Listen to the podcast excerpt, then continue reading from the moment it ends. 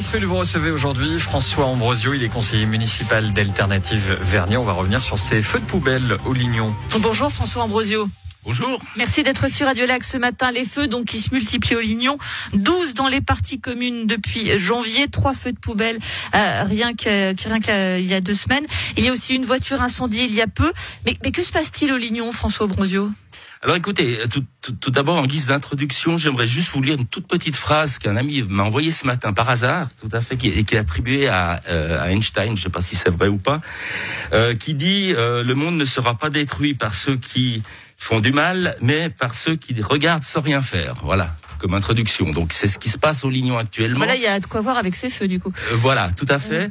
Euh, en fait, euh, ce, ce, type de problème existe depuis euh, depuis longtemps. Et, euh, et spécialement dû les, les, les feux de, de containers, les feux de poubelle, ce sont des personnes qui sont connues. Ce sont malheureusement on n'aime pas trop le dire, mais ce sont des jeunes, des bandes de jeunes qui sont au Lignon et qui s'amusent, parce que c'est un amusement pour eux, de mettre le, feu aux poubelles. Alors ça peut être dramatique, nous avons vu le cas dans les, les D2. Les D2, ce sont des, appartements pour personnes âgées. Il y a eu euh, des, beaucoup de problèmes pour évacuer ces, gens. Et là, c'était en fait euh, quelqu'un qui avait mis le feu à, du matériel de construction. Euh... Mais, donc, on voit une situation, hein, ça, tend quand même beaucoup les, les habitants euh, qui parlent de, de laisser aller général. Vous êtes vous-même administrateur de la copropriété de la Grand Tour. Qu'est-ce que vous leur répondez?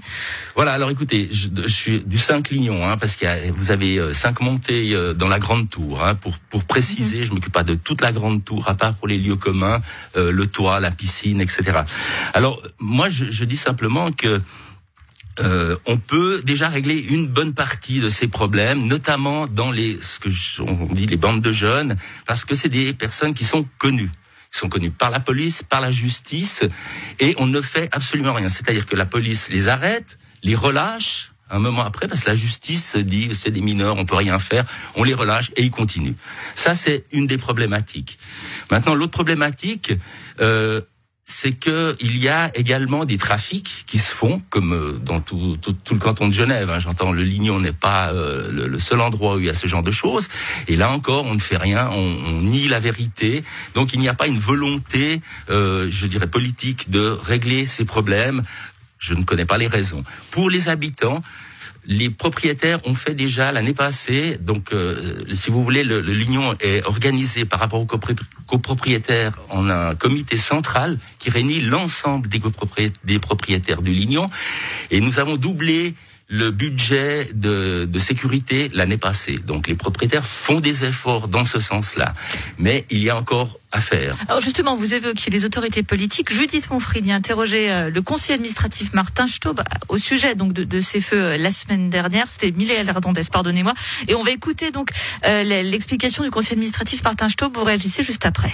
Ça fait des années que je demande aux propriétaires de sécuriser les locaux poubelles et les caves. Je pense qu'à un moment, on va faire une chose très simple, c'est qu'on va nommer les propriétaires qui ne le font pas. J'ai pas l'habitude de le faire, mais quand les élus ne font pas quelque chose, nous sommes tenus responsables. Et c'est juste. Mais il y a un moment, je pense que chacun doit tenir responsable. Et si la situation ne s'améliore pas de ce côté, j'aurai pas de problème à officiellement euh, publier le nom des propriétaires qui font pas leur travail. Comme ça, les locataires pourront savoir si leurs euh, propriétaires, avec l'argent qu'ils encaissent de leur loyer, font le nécessaire. Martin qui est prêt à dévoiler le nom des propriétaires qui ne font pas leur travail.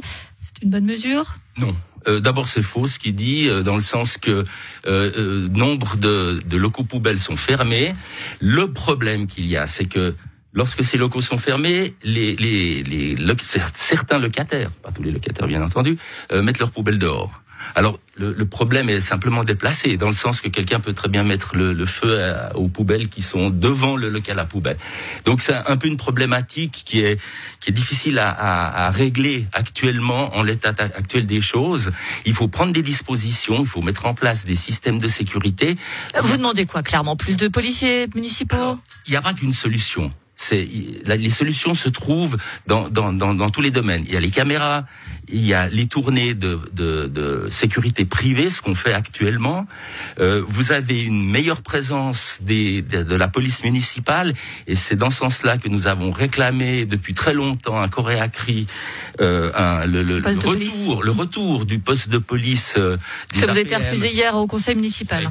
C'est refusé à tous les coups, mais pas pour des questions, euh, je dirais pratiques les, les, les, la, gauche, puisque c'est elle qui refuse avec les Verts maintenant, se rend compte qu'il y a des problèmes. Mais c'est un problème de dogmatisme.